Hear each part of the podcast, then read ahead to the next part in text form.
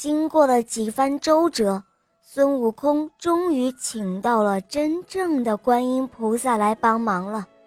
孙悟空将红孩儿引到了观音菩萨的身边，红孩儿非常的嚣张，他不识观音菩萨的厉害，却用着枪去刺观音菩萨。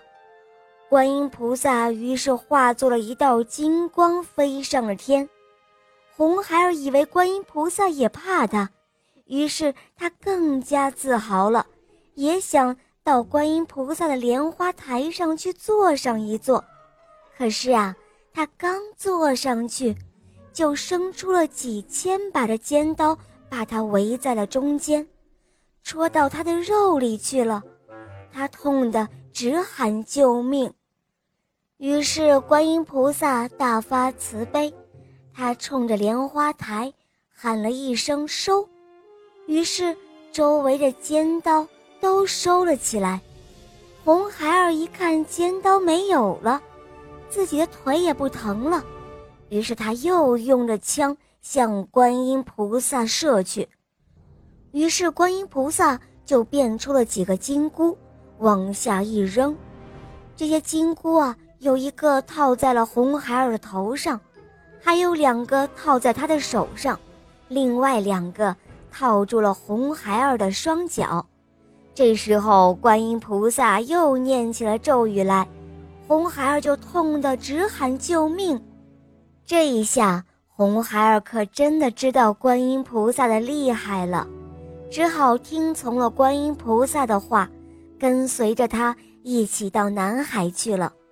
观音菩萨给他起了一个名字，叫做善财童子。小朋友们，这个故事啊，告诉我们，事情的表面现象可能不是真实的，我们不能够像唐僧那样轻信于他人，而是要像孙悟空一样练就一双火眼金睛，看清楚妖魔鬼怪，才能够取得成功嘛。我们在现实生活中不能被一些表面的现象所迷惑，就像在学习中一定要认真仔细，否则就不能学到真正的知识。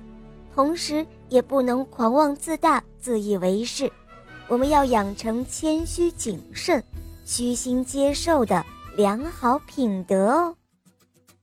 好了，亲爱的小宝贝们，今天的故事肉包就讲到这儿了。低估小朋友点播的故事好听吗？嗯，你也可以找肉包来点播故事哦。小朋友们，赶快关注肉包来了，收听我们更多好听的专辑，特别介绍《萌猫森林记》哦。好啦，小低估，我们一起跟小朋友们说再见吧，好吗？小朋友们晚安，肉包晚安。嗯，小宝贝晚安啦，肉包爱你哦。